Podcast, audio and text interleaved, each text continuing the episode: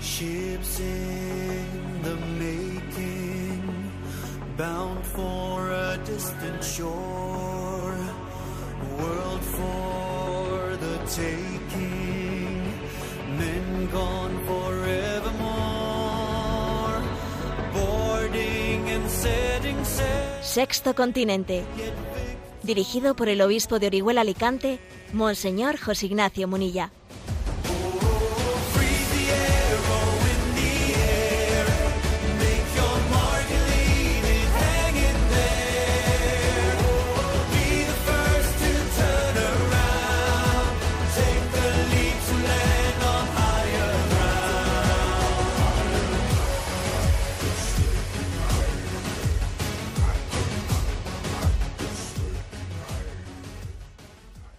Cordial saludo a todos los oyentes de Radio María. Un día más, con la gracia del Señor, nos disponemos a realizar este programa radiofónico llamado Sexto Continente, que lunes y viernes de 8 a 9 de la mañana, una hora menos en las Islas Canarias, realizamos aquí en directo en Radio María España. Introduzco este programa con una expresión que brotó en mí después de leer pues un informe que ahora os quiero compartir. No sabemos lo que nos pasa, y eso es lo que nos pasa. Me refiero a que la semana pasada eh, la Fundación ANAR ha hecho público pues un informe, un informe muy serio, un estudio sobre conducta suicida, suicida y salud mental en la infancia y adolescencia en España, eh, hecho en la última década, del año 2012 al 2022 y ciertamente los datos son muy preocupantes. Es un estudio serio, eh, serio, analizando casi 10.000 casos y unas 600.000 peticiones de ayuda recibidas en esta última década y lo cierto es que la, los datos son, son verdaderamente preocupantes. ¿no? Hay un aumento de, de la tendencia autolesiva y suicida impresionantemente grande, ¿no? en esta última década han crecido los, los suicidios e intentos de suicidio. Dice la tasa de, de este incremento es se ha multiplicado hasta por un 26%, perdón, se ha multiplicado por 26, ¿eh? que no es 26%, sino por 2.600, o sea, es un 2.600% de aumento en los últimos 10 años los intentos de suicidio y se ha multiplicado por 24, o sea, un 2.400% de, de aumento las ideas de suicidio. Un aumento que todavía ha sido más grande después de, la crisis del COVID, pero que se está refiriendo a la última década. Luego no cabe, eh, digamos, pues culpabilizar meramente a la crisis habida del COVID, esta, esta crisis de salud, de salud mental tan grande que, que vivimos, ¿no?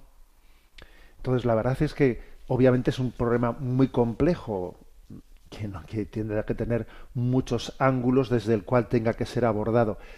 Pero ese, comentario de, de, entrada que yo he hecho, no sabemos lo que nos pasa y eso es lo que nos pasa, hace referencia a que esta gran crisis no la podemos eh, abordar sin prescindiendo del sentido, de la clave del sentido. Porque la clave del sentido es determinante a la hora de abordar los problemas, a la hora de entender, bueno, ¿qué sentido tiene mi vida? Cuando el hombre tiene un sentido en su vida, cuando tiene un porqué en esta vida, un porqué y un para qué, es capaz de afrontar cualquier cómo, ¿no? Que es la tesis de aquel conocidísimo libro El hombre en busca de sentido de Vito Frank, un libro que fue publicado en 1946 después de que aquel neurólogo y psiquiatra y filósofo austríaco Peter Frank pues saliese vamos fuese fuese capaz de salir vivo de Auschwitz no Sobre, sobreviviese en Auschwitz después de haber estado allí desde 1942 a 1945 experimentó él lo que es el hombre puesto al límite al límite y él entendió que la clave última para para la supervivencia es tener un sentido tener un sentido de decir mi vida qué es, cuál es el sentido de mi vida no por eso hemos hemos profundizado hemos intentado profundizar en este programa en ese documento el Dios fiel mantiene su alianza que la conferencia episcopal publicó pues dando, dando esta clave, la clave del sentido. Es que la gran crisis que se ha, se ha, generado es que estamos desvinculados y el hombre se desvincula de Dios, se desvincula de su tradición, de su historia, de su familia, al final es un náufrago, ¿no? La clave, la clave principal, me atrevería a decir, es la clave del sentido. Luego habrá muchos factores más a tener en cuenta.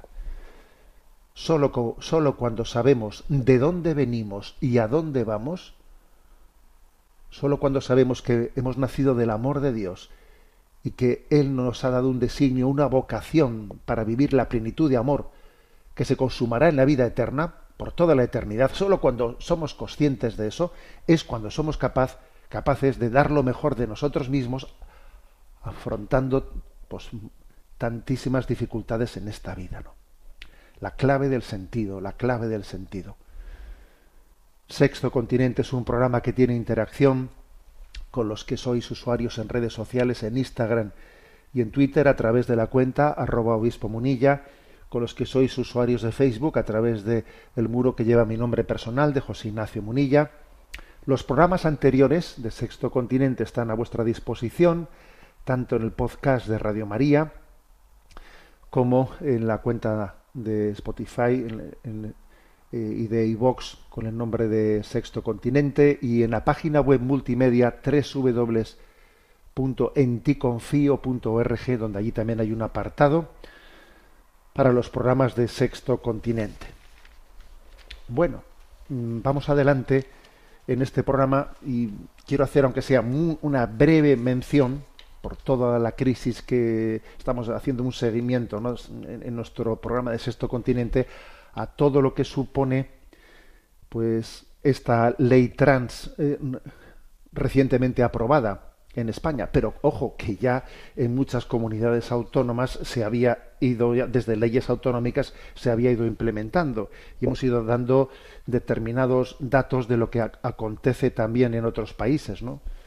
Como ver, por ejemplo, como Suecia, uno de los países pioneros, pues han detenido el programa de de la transición sexual de los menores de edad. Bueno, pues ahora, ahora hemos tenido noticia de una nueva, eh, pues un, nuevo dato que se había pretendido ocultar, ¿no? En Reino Unido el gobierno estaba casi queriendo ocultar el motivo de la orden de cierre que había dado a la clínica Tavistock. Esta clínica Tavistock, pues ahora que se supone que era una referencia mundial en el tratamiento de menores trans, ¿eh? pues bueno, ha resultado ser la clínica de los horrores. Entonces, gracias a un libro que se ha publicado, un libro de investigación, ¿eh? que hay que obviamente agradecer a la periodista que se ha tomado, eh, que ha hecho este trabajo de investigación de mm, la, doctora Hilary Cass, ha hecho una, una investigación seria para entender los parámetros que el gobierno ante los cuales el gobierno no ha tenido más remedio que cerrar esa clínica, ¿no? Que era, bueno, pues la clínica teóricamente eh, de referencia. Bueno, pues resulta que se ha sabido, ¿no? Se ha sabido que el 97,5%, o sea, 97,5, o sea, casi todos, ¿no? De los menores que se habían presentado en esa clínica, ¿no? para cambiar de sexo padecían autismo, depresión y otros problemas. Y que los bloqueadores de pubertad que se administraban allí a los niños en esa clínica con tan solo 10 años de edad, ¿eh? pues eran bloqueadores que se les administraban con una consulta de apenas 20 minutos. En 20 minutos ya se le estaban dando, eh, se le atendían y, se le estaban dando bloqueadores de pubertad a niños de 10 años, ¿no? Entonces, y además dice uno, ¿y, ¿y, con qué tipo de niños has llevado, has llevado a esa, esa situación? Bueno, pues muchas veces conduciéndoles a no siendo capaces de atender sus verdaderas necesidades porque resulta que muchísimos de ellos venían de situaciones sociales de verdadera eh, de, de verdadero sufrimiento en la historia de sus vidas, etcétera, etcétera, con depresiones generadas pues por abandonos familiares, etcétera, y entonces desde, desde esa situación de trastornos alimenticios, intentos de suicidio, autolesiones, etcétera, pues se les daba pues bueno, pues una sencillamente, ¿no? Se les abría una puerta, una puerta a cambiarte de sexo. eh, solamente el 2,5% de los niños atendidos en esa clínica habían carecido de, este tipo de problemas asociados a los que me refiero, ¿no? Entonces, ¿qué estábamos, qué estábamos haciendo, no? Bueno, se ha, dado la orden de cierre de esa clínica, pero claro, se estaba queriendo ocultar todos estos datos que ahora se han publicado en este libro de investigación de, cuáles son los datos de, de, una clínica del horror, ¿eh? una clínica verdaderamente con, una, con, con un historial siniestro.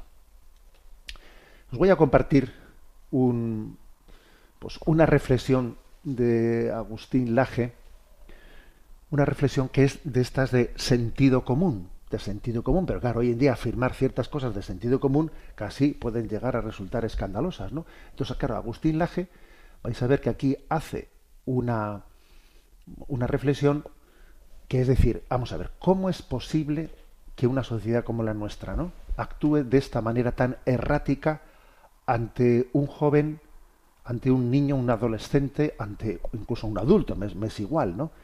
que tiene un- una autopercepción errónea.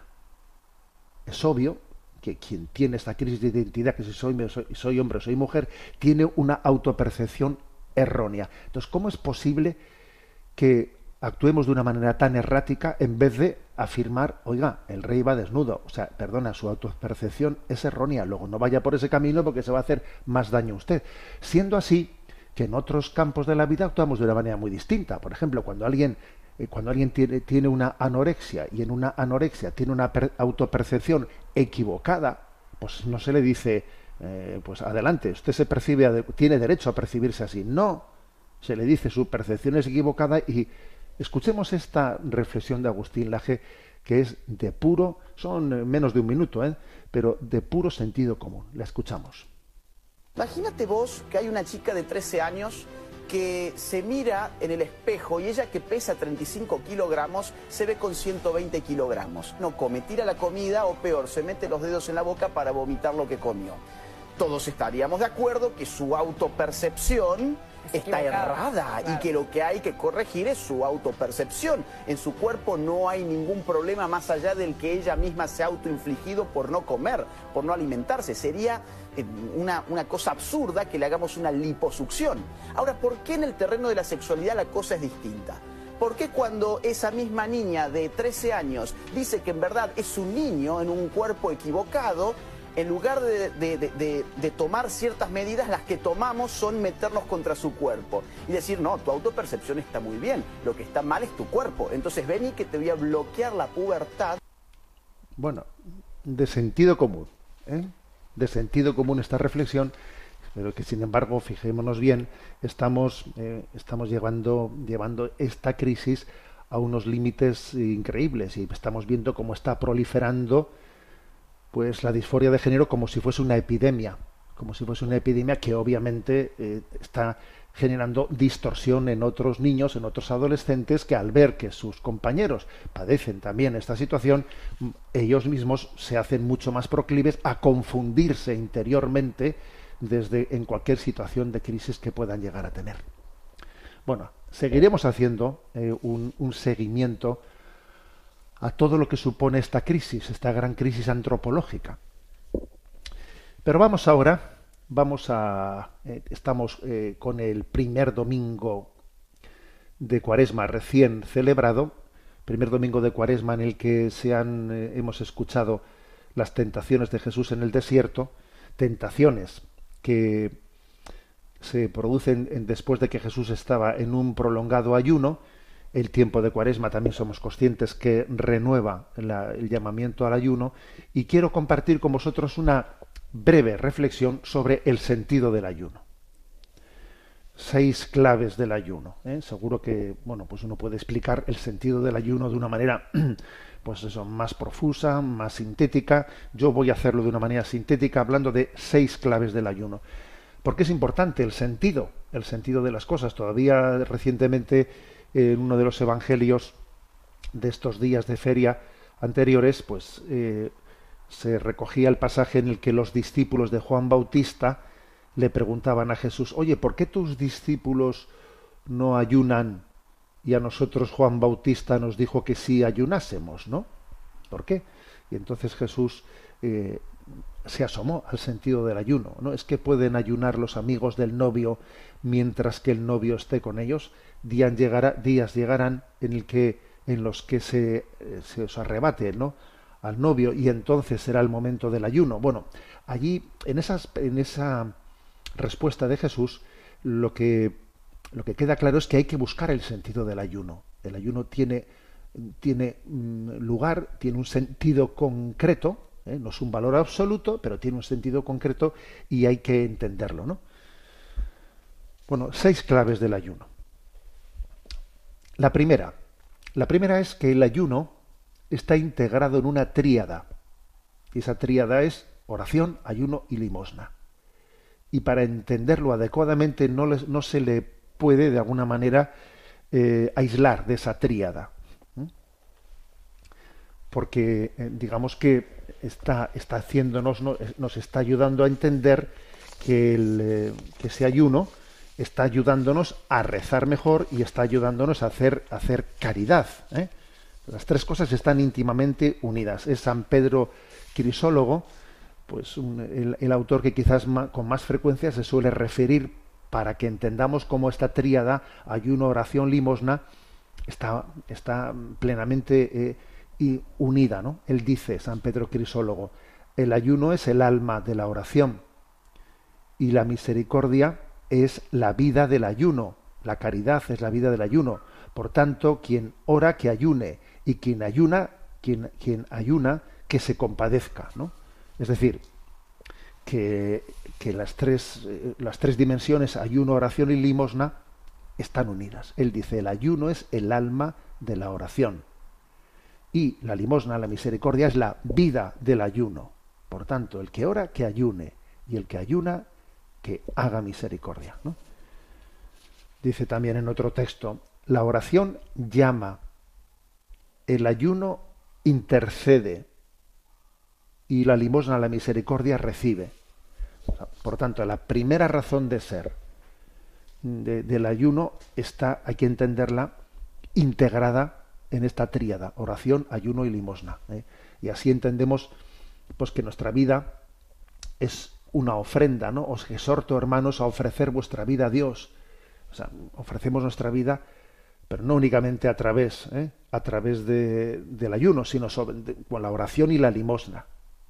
Nos ayudan las tres integradas a hacer una ofrenda a Dios intercediendo por nuestros hermanos. Segunda clave del sentido del ayuno. Lo escuchábamos ayer en el Evangelio, no sólo de pan vive el hombre, sino de toda palabra que sale de la boca de Dios. O sea, es decir, el ayuno es una pedagogía que nos invita a suscitar hambre y sed de Dios. Se trata de privarse de alimentos o de bienes materiales, privarse para tomar conciencia de que estoy esperando algo superior. ¿Eh? En el fondo, claro, es que si estoy saciado de todo, ¿eh? si estoy aquí hartito de todos los caprichos, en, el fondo eso no me ayuda a crecer en hambre y sed de Dios, ¿no? O sea, renuncio a determinados bienes para que crezca en mí la conciencia de que estoy esperando algo superior.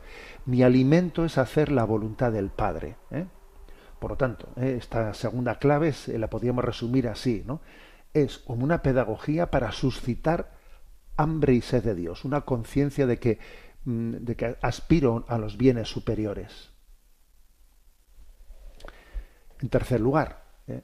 tercer lugar eh, es un instrumento el ayuno que nos ayuda a procurar la unificación interior en nosotros, porque eh, no, es tan fácil tener esa unidad interior dentro de nosotros. Estamos interiormente divididos, somos cuerpo y alma, pero, con, pero como se ha producido una distorsión dentro de nosotros por la historia de pecado, pues tenemos, padecemos esa falta de unidad que se manifiesta en la concupiscencia y se manifiesta pues en que a veces nos vemos, nos vemos inclinados a hacer cosas que detestamos o incapaces de cortar con, eh, con, con, con, lo que debiéramos en conciencia cortar o con la dificultad de hacer lo que sabemos que debiéramos de hacer. Vivimos esa conflictividad en, nuestra, en nuestro interior, ¿no? Que el propio Jesús se refería a ella cuando decía que el espíritu es fuerte pero la carne es débil. ¿eh? Y a veces esto es incluso motivo de muchos sufrimientos, ¿no? de muchos sufrimientos, las adicciones que se generan, etcétera, ¿no? El ejercicio del autocontrol eh, nos resulta difícil. Somos vulnerables, somos blanditos, ¿eh? Entonces, digamos, necesitamos como una especie de gimnasio espiritual para, para procurar la unificación dentro de nosotros, para fortalecernos, para poder dar el combate, el combate espiritual de la vida, ¿no?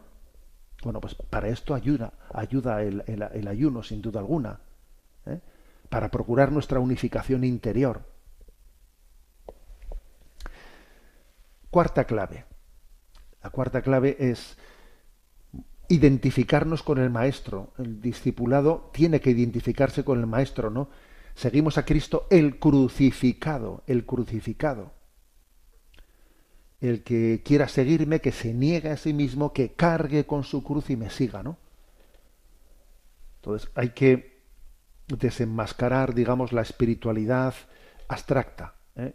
Seguir a Cristo es seguir al crucificado, es abrazar la cruz, ¿no?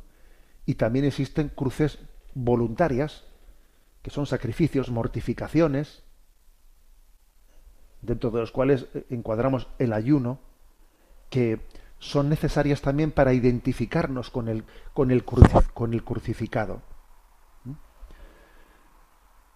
Esto es una mm, respuesta contundente ¿no? A, una, a una espiritualidad que, que es más bien abstracta y que no y que no integra también la dimensión corporal de la vida. ¿eh?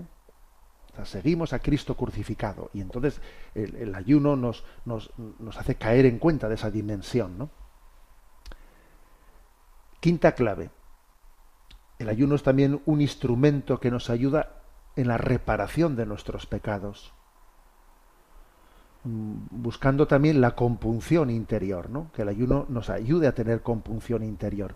Porque claro, si uno dice, Señor, te pido la gracia de, eh, de, tener una verdadera contrición de mis pecados, ¿no?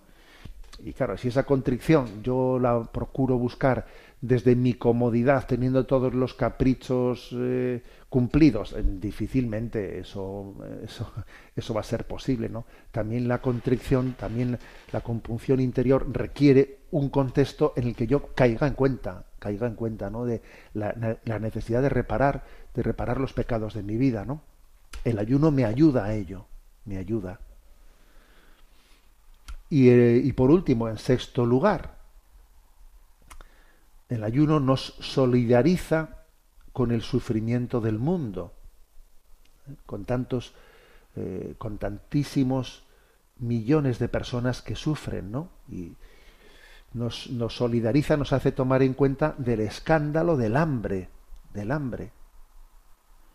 Fijaros, hoy podemos con datos eh, con datos cotejados, que antes de dar este dato he estado, he estado comparando distintos informes de ONGs, de la mm, también de, de, la ONU, etcétera, he estado cotejando distintos informes y podríamos dar aproximadamente la siguiente cifra, la cifra de que hoy morirán en el mundo unas 20.000 personas de hambre, una cada cuatro segundos, más o menos. Es difícil esto saberlo con exactitud, pero posiblemente estos son los parámetros, eh, digamos, los datos de referencia desde el que las agencias de Naciones Unidas y muchas ONGs están partiendo, ¿no? Unas 20.000 personas de hambre al día en el mundo, es decir, una persona cada cuatro segundos, más o menos, ¿no? Entonces creo que también el hacer el ayuno nos, nos introduce en este en esta gran paradoja, en este gran pecado del mundo, del cual tenemos que ser conscientes para responder con contundencia, ¿no? Cada uno desde, desde la situación en la que está, dando la respuesta que Dios le permita dar. Pero para eso hay que, hay que compartirlo también, no solo, rascándose, no, no solo rascándose la, la cartera, ¿eh? sino también padeciéndolo en nuestra carne, haciendo ayuno, solidarizándonos con el sufrimiento del mundo, que también es una dimensión necesaria. Sufrir con el que sufre para así tomar conciencia de que tengo que ayudarle.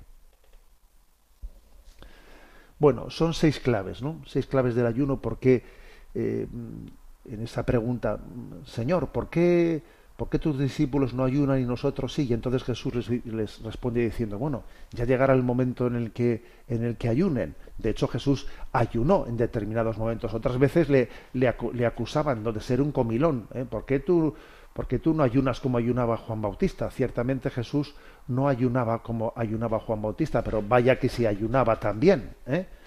La, la, prueba es que ayer mismo, pues en, en, el Evangelio de las Tentaciones del Desierto se hablaba de cómo había tenido ese prolongado ayuno, ¿no? Antes del inicio de su, vida pública. ¿Y cuál es el sentido del ayuno? Bueno, ahí, dejo a vuestra consideración estas, eh, seis claves. La primera, la primera clave del ayuno es la que se entiende como integrado en esa tríada de oración, ayuno y limosna. La segunda, como una pedagogía para suscitar hambre y sed de Dios. La tercera clave, ¿no? Como un instrumento que nos procura la unificación interior entre nosotros, entre cuerpo y alma. En cuarto lugar, nos identifica con el crucificado, con aquel que nos pide renunciar a nosotros mismos para seguirle. En quinto lugar, nos ayuda a tomarnos en serio la reparación de nuestros pecados. Y en sexto lugar, no, nos solidariza con el sufrimiento del mundo, de tantas personas que ayunan, bueno, porque no les queda otro remedio que ayunar, pues porque padecen el hambre, ¿no? Seis claves del ayuno y Dios nos ha dado esta cuaresma, nos ha dado este momento de gracia y ojalá no que sepamos sepamos eh, vivirlo con con conciencia de decir no es un año más sino que Dios me da la oportunidad de una de una verdadera conversión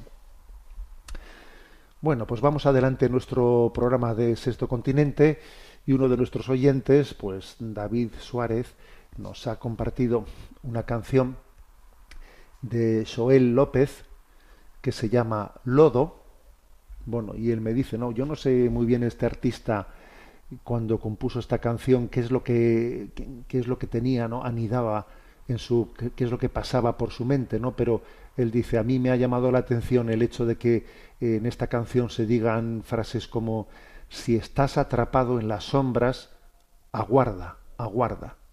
Del lodo crecen las flores, las flores más altas.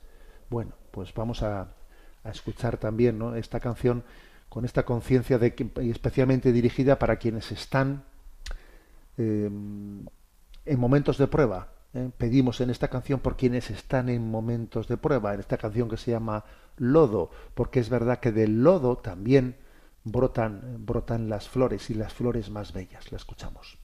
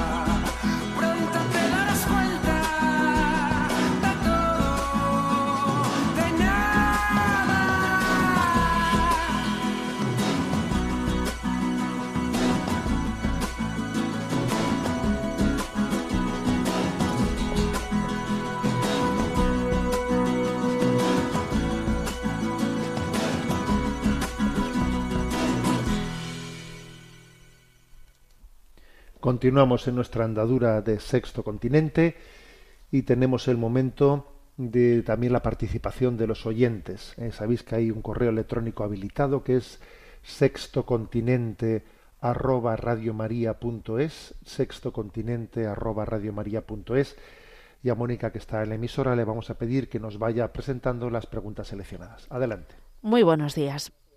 Comenzamos con Pedro, que nos escribe desde Almería. Estimado Monseñor José Ignacio Munilla, es una alegría escucharle lunes y viernes mientras voy de camino a la oficina. Y también es esperanzador saber que hay personas como usted decididas a defender la doctrina cristiana, caiga quien caiga, sin miramientos políticos ni sociales. Estos días le he escuchado a usted la noticia sobre la situación en que se encuentra Monseñor Rolando Álvarez en una prisión en Nicaragua y de manera inmediata con la situación que vivió en el año 1936 el obispo mártir de Almería, el beato don Diego Ventaja Milán, quien rechazó las opciones que le ofrecieron de huir a Inglaterra en barco para evitar las inminentes acciones que contra su persona se preveía que iban a ocurrir. Don Diego prefirió permanecer con sus hermanos almerienses hasta el final, como uno más, sin importar las consecuencias, para poder dar ánimo, consuelo y paz al rebaño que Dios le ha encomendado. Quería plantearle la cuestión sobre cuál podría ser la manera en la que pudiéramos hacerle llegar a Monseñor Álvarez un ejemplar del libro con la historia de don Diego, con la finalidad de darle todo nuestro apoyo y reforzarle así la convicción de que su camino ha sido ya recorrido por otros obispos en España durante la Guerra Civil y que si Dios quiere le pide que si Dios le pide que siembre la tierra de Nicaragua con la semilla del martirio, que tenga toda la fuerza, certeza y seguridad de que el Espíritu Santo le asistirá en los momentos finales, recibiendo incluso la gracia de Dios que le permitirá amar y perdonar a sus verdugos, como hizo también don Diego. Atentamente reciba un afectuoso saludo, Pedro. Bueno, lo primero deciros, a ver, que, que yo he tomado, en he tomado contacto antes de leer en público esta, este correo, he tomado contacto pues con, con quien nos escribe con este correo que se llama Pedro desde Almería y, le he pedido que me envíe un ejemplar de ese libro del obispo mártir de Almería y he dicho bueno pues pues voy a voy a enviárselo ¿eh? a monseñor Rolando Álvarez. Y bueno pues eh, así lo he hecho así lo he hecho y eh, eh, he puesto unas palabras le he dirigido unas palabras y le he dicho que, que toda la audiencia ¿no? de este programa Sexto Continente nos tomamos en serio el orar por él ¿eh? el orar por él yo he, hecho, he dirigido una carta a él también he escrito pues una carta al director de la prisión pues pidiéndole que bueno pidiéndole la clemencia de que haga llegar ese, ese libro al preso no que también claro existe el riesgo obviamente que cuando en una situación como esa un envío como este se pierda y no lo hagan llegar pero yo bueno pues lo encomendamos a Dios, hemos hecho lo que tenemos que hacer y, y en nombre de todos vosotros envío ¿eh? esta, este libro a esa prisión en la que estamos, señor Rolando Álvarez, para que tenga el consuelo de conocer la vida ¿eh? De este obispo mártir de Almería, del beato Diego Ventaja Milán. Entonces, em, también os digo lo siguiente, ¿no? Que porque he recibido muchos correos de los oyentes diciéndome, diciéndome em, em, que si le envío una carta, que si le envío tal, no me enviéis más correos porque no puede ser que estemos enviando cosas. Me explico. ¿eh? Lo hacemos una, esta en concreto, de una manera simbólica, pero mm, y, y ahora creo que nos toca orar y callar, ¿de acuerdo? ¿Eh? Yo pues me da mucha alegría ver, ¿no? Que cuando hemos mentado este caso de Monseñor Rolando Álvarez, pues ha habido una reacción entre los oyentes tremenda de que todo el mundo quiere ver qué puede hacer para llegar, pero, pero obviamente eso no es posible en este momento, ¿no? Y la Iglesia, la Iglesia de esa diócesis, ¿no? Que está en torno a él, ellos ya hacen, ¿eh? ya harán obviamente lo que pueden hacer. Nosotros ahora no debemos de, de pues igual con un exceso de celo, pues, pues estorbar. ¿eh? No, nos toca orar y estar cerca de un pastor, bueno, pues que ha sido condenado 26 años, ¿no? De prisión, sencillamente, pues por, por ser fiel, ¿no? A su tarea profética y nos toca orar por él, pues por, por los momentos difíciles que estará pasando en una, en una celda de máxima seguridad, etcétera, en la que, bueno, pues ocurrirá lo que, lo que, lo que Dios sabe que pueda ocurrir allí dentro, ¿no? Pero bueno, os quería comunicar eso, ¿eh? que este libro se lo hemos enviado y que yo le he hablado a Monseñor Rolando Álvarez de que los oyentes de Sexto Continente rezan por él. ¿De acuerdo? Pues creo que este es un compromiso de todos nosotros. Y si tenemos, si tenemos alguna noticia, pues yo os la comunicaré también a vosotros. Adelante con la siguiente consulta. David Jiménez escribe desde Alicante. Escuché en una tertulia en la que le estaban criticando a usted por sus declaraciones sobre el aborto, en las que había criticado a determinados partidos políticos. Su argumento era que no había que politizar el aborto. ¿Qué le respondería usted a ese argumento? Bueno, pues que estoy completamente de acuerdo, que no hay que politizar el aborto. Pero claro, yo cuando escucho esa, esa expresión, que, que no hay que politizar el aborto, lo que estoy diciendo es que, es que el aborto, es que el derecho a la vida de un ser inocente tiene que estar absolutamente por encima de que si derechas, de que si izquierdas, de que si nada. O sea, el derecho a la vida es un derecho que es totalmente anterior, eh, o sea, no, no, no está en manos de los partidos políticos ni de los tribunales el decidir, el decidir cuándo se inicia la vida. ¿eh? La vida se inicia con la concepción. La vida no se inicia con el consenso de unos partidos políticos, con lo cual decir que hay que despolitizar el aborto, claro que yo estoy de acuerdo con eso, pero es sencillamente es decir, señores políticos, esto, el- la vida no es una decisión de ustedes, que ustedes deciden cuándo se puede matar y no se puede matar, eso es una barbaridad. La vida es una cuestión biológica. ¿eh?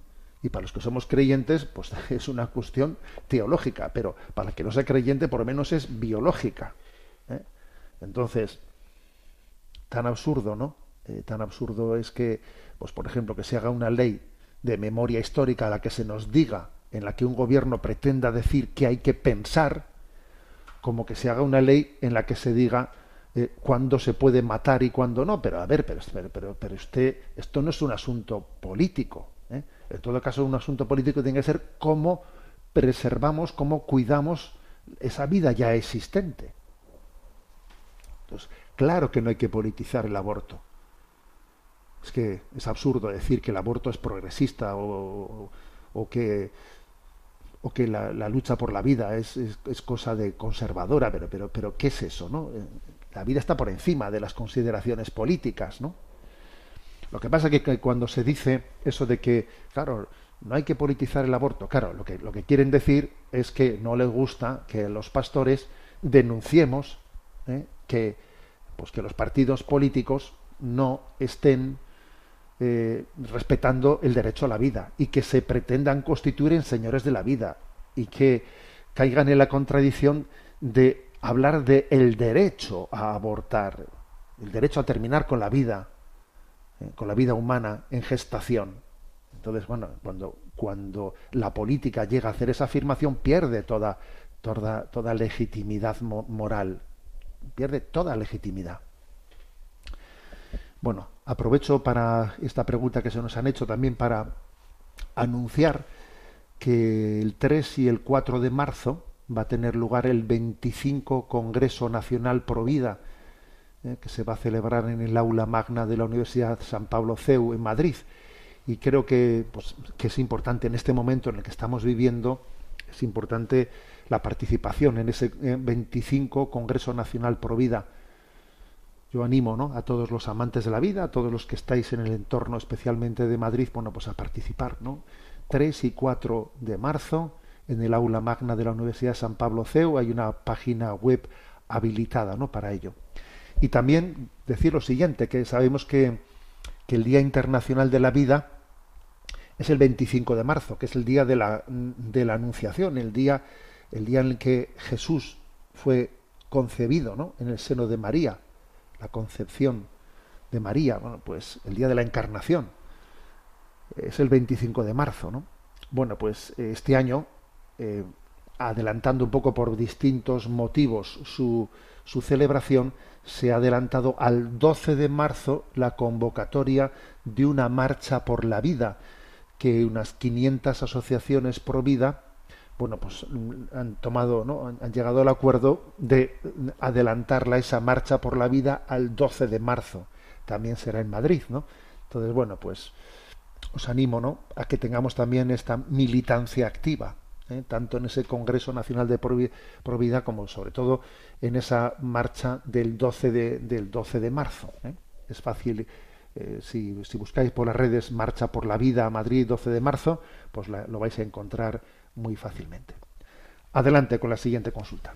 Ronaldo Rodríguez nos escribe desde México. Escuché hace unos días un discurso de Putin en el que criticaba a Occidente por todas las leyes de ideología de género y afirmando que Rusia es la reserva espiritual frente a la corrupción de Occidente. ¿Cómo juzga usted esas palabras? Bueno, pues esas palabras que yo también las escuché, las juzgo, las, las entiendo como la el, el recurso que alguien hace algunos argumentos morales para intentar de así, de alguna manera, justificarse de su inmoralidad. ¿eh? Porque a veces, cuando tenemos comportamientos inmorales, como, como ha tenido Rusia en esa invasión y en ese inicio de- de esa guerra, pues uno necesita blanquear su conciencia. Entonces, para blanquear su conciencia, recurre pues a recordar toda la corrupción que existe en Occidente con todas las leyes de la de género. Claro, que es verdad, sí, sí, pero que eso a ti no te blanquea tu conciencia con lo que has hecho. Eh, y esto la verdad es que en el fondo nos, no- remite a las palabras de- del Señor, ¿no? ¿Por qué miras eh, la mota que hay en el ojo vecino? Mira la viga que hay en el tuyo. Estamos siempre así, ¿eh? Estamos siempre así. Claro, que también a nosotros se nos podría decir lo mismo por el lado contrario, ¿no? Que yo, por ejemplo, pues lo que lo que se ha hecho, ¿no? De no sé si recordáis que en, el inicio, ¿no? De la guerra de Ucrania, claro, a Ucrania en un momento determinado Zelensky de repente, a los cuando habían pasado cuatro o cinco meses de la guerra, nos vemos con la sorpresa de que Zelensky hace público que Ucrania va a comenzar pues un proceso de, de redefinición del matrimonio para introducir también el, matrimonio llamado igualitario entre homosexuales, ¿no? Y eso lo dice Zelensky a los cuatro o cinco meses de guerra, que tú fíjate, lo último que se le hubiese ocurrido a un país en guerra es meterse en esa historia completamente ajena a la tradición de Ucrania, pero claro, como te están ayudando desde Occidente, te están pasando y te están pasando armas, te ponen condiciones. Y entonces tú, ¿eh? Para poder seguir recibir armas que las necesitas para, para intentar dar una respuesta a la invasión de Putin, pues tú pasas por lo que haya que pasar por la presión de Occidente, ¿no? Es tremendo, es tremendo, ¿no? Como, como en un momento determinado cada uno, ¿eh? cada uno utiliza los valores morales a su conveniencia, ¿no? En vez de vivir, ¿eh? vivir en una recta conciencia, obviamente, ¿no? Entonces, bueno, pues ¿qué es lo que opino de las palabras de Putin? Pues, pues obviamente lo que opino es que a veces recurrimos, ¿eh? recurrimos a decir verdades para tapar nuestras mentiras. para tapar nuestras mentiras. Y eso no nos justifica de nada. Debemos decir una cosa, a ver, en Rusia, en Rusia también sería bueno que el señor, Putin eh, recordase que es uno de los países del mundo en el que más abortos se provocan. El último dato que tenemos del año pasado es que en Rusia ha habido 660.000 abortos, 660.000 y además el aborto se permite hasta las vein- hasta la semana 22. ¿eh? O sea, todavía bastante más que en España con la ley recién aprobada. ¿eh? Es verdad que han disminuido mucho los abortos en, en Rusia, pero fundamentalmente en Rusia se está luchando contra el aborto por motivos demográficos, porque claro, no son tontos, no son tontos, y nosotros, sin embargo, en Occidente somos tan tontos que a pesar de nuestra crisis demográfica todavía promovemos más el aborto. Eh, en Rusia, por motivos demográficos que no tanto morales, ¿eh? pues se ha ido disminuyendo el aborto y se ha pasado mm, desde casi 1.200.000 a 600.000, es decir, se ha, bajado a, a la mitad el aborto. ¿eh? Pero vamos a ver, quiere decir que, que no tiene mucha autoridad moral Putin cuando habla del desastre de Occidente de, la ideología de género, cuando en su casa ¿eh? pues tiene también ese desastre del aborto sin solucionar, ¿no? Vamos, sin solucionar. O sea, sencillamente con- con ese lastre en la conciencia de que 660.000 niños rusos fuesen sacrificados el año pasado en el seno materno antes de haber nacido. ¿eh? Además, eh, Rusia, la Unión Soviética, fue el primer país del mundo en legalizar el aborto tras la eh, revolución bolchevique. Ya han pasado más de 100 años, son 102 años en, los que el aborto fue legalizado, ¿no? Bueno, en definitiva, que la autoridad moral que puede tener Putin a la hora de ¿eh? a la hora de proclamarse así ante el mundo, pues la verdad es que es como os podéis imaginar, pues muy muy poquita. Adelante con la siguiente pregunta. Nos escribe Rosa García y dice Buenos días, monseñor. Estoy contemplando estupefacta que se van a confirmar próximamente en la parroquia de un pueblo pequeño de Castilla un grupo de adolescentes y gente mayor que se quiere casar por la Iglesia, los cuales no tienen ninguna vida religiosa, es decir, no asisten a la misa dominical. Desconozco si conocen el verdadero sentido de la comunión y unos se prepararon hace años y otros ni aun eso. ¿Tiene sentido esto? Yo estoy de lo más confusa. Soy una gran ignorante en estas materias y en muchas otras, pero estoy intentando formarme y seguir a Cristo y a su Santísima Madre. ¿Tiene algún sentido estos comportamientos? Teniendo siempre en cuenta que es el Señor quien actúa y que desconocemos lo que hay en el corazón del hombre. Con todos mis respetos, me parece que se actúa a lo bobo, como si con esto tuviéramos un pasaporte al cielo. Gracias. Vamos a ver, el tema no es fácil, ¿eh? el tema no es fácil, dice la oyente, ¿no? Yo desconozco lo que hay en el corazón de la gente. Bueno, eso es importante, eso es importante que lo remarque, ¿no? Desconocemos lo que hay en el corazón del hombre. La Iglesia, bueno, claro que está ¿eh? preparando para la recepción, por ejemplo, del sacramento de la confirmación, la primera comunión y también el sacramento del matrimonio a muchas personas que luego, estadísticamente hablando, dice uno, y todos esos que se han confirmado, todos esos que, eh, que se han casado por la iglesia, ¿qué pasa? Que reciben el sacramento y desaparecen y se van. Entonces, ¿qué? Estamos dando el sacramento a lo tonto. Es mejor coger y no darlo más que aquel que haya demostrado un poco, digamos, fehacientemente el que el hecho de que de que tiene un compromiso verdadero y auténtico es reflejado en hechos previos, en hechos previos de que, de que, está, de que está recibiendo con coherencia los sacramentos. Entonces, no, no los demos de esta manera, sino únicamente reduzcámoslo a aquel que nos ha demostrado. A ver, si actuásemos de esa manera, si actuásemos de esa manera, eh, pues posiblemente mm, nos, nos constituiríamos, nos constituiríamos en juzgadores de lo que pasa en el corazón de la gente. Y, y lo cierto es que Jesús eh, se hizo presente en la vida de muchas personas que, que él sabía que no iban a coger su palabra, pero sin embargo él allí se hizo presente, entró en muchos hogares de personas que no llegaron a convertirse. Eh, Jesús, Jesús, tuvo una gran paciencia ¿eh? en su predicar y no ser acogido. Eh, es verdad que alguno dirá, bueno, pero es que el, sacramento, en el sacramento tiene que haber eh, una, un compromiso. Sí, hombre, la Iglesia, claro que aquel que reciba el sacramento le va a decir el compromiso que tiene, pero eh, el hecho de que nosotros no pidamos previamente una especie de garantía, a ver, garantízame usted que va a ser que va a ser fiel a este compromiso que aquí públicamente usted ha hecho. A ver, creo que mm, tiene que haber discernimiento, por supuesto. ¿eh?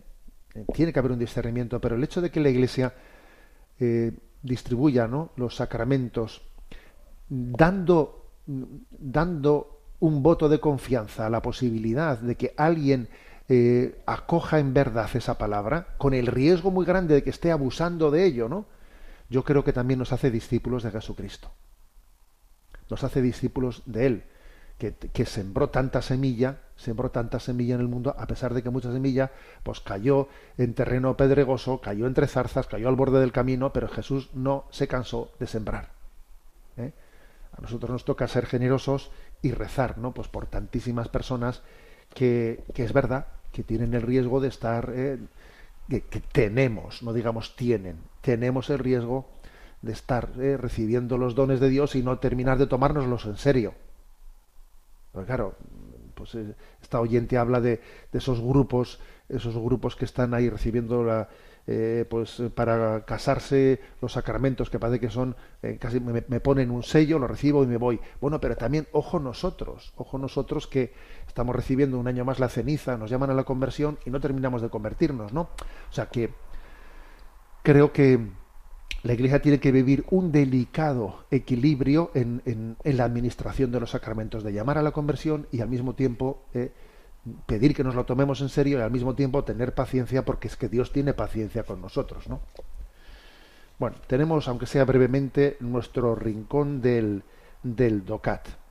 El número 292 dice, es el, recuerdo que es el capítulo referente a la guerra, dice, ¿qué normas deben observar los soldados en la guerra? Y responde, los soldados están obligados a oponerse a órdenes que atenten contra el derecho de los pueblos. Un soldado, por ejemplo, jamás debe de participar en un fusilamiento masivo de civiles o de prisioneros de guerra, ni siquiera si un superior se lo ordena. En este caso, no podrá argumentar estar obedeciendo leyes, sino que por el contrario será íntegramente responsable de sus actos. ¿Eh? Bueno, obviamente la moralidad de un soldado no se, mm, no se circunscribe únicamente a este punto de la objeción de conciencia. La moralidad de un soldado tiene muchos puntos más, ¿no? Pues el, pues eh, su, compañerismo con, con sus eh, con sus compañeros de eh, también de, lucha, muchísimos, ¿no? Su moralidad tiene muchos aspectos, pero aquí se ha puesto el punto 292, el dedo en la llaga, en el tema más espinoso, ¿no? Es que es la, la obligación de realizar una objeción de conciencia cuando las órdenes que se le han trasladado a un soldado son inmorales.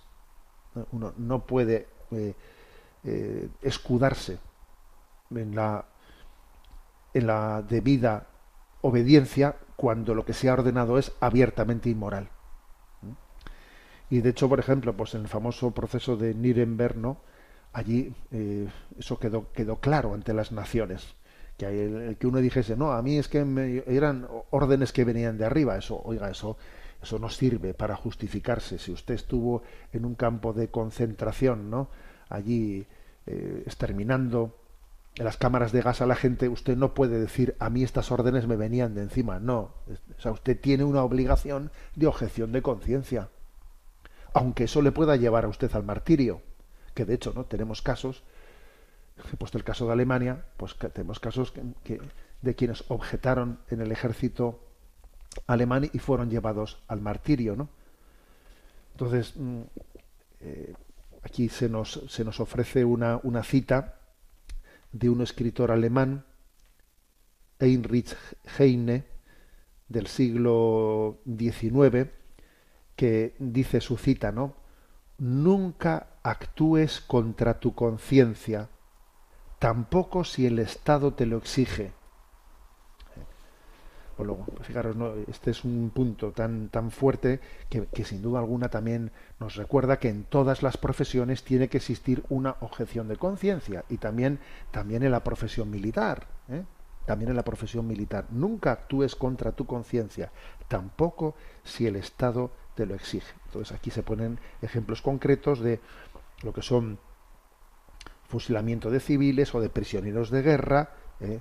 que son absolutamente inaceptables. Bueno, tenemos el tiempo cumplido. Me despido con la bendición de Dios Todopoderoso, Padre, Hijo y Espíritu Santo. Alabado sea Jesucristo.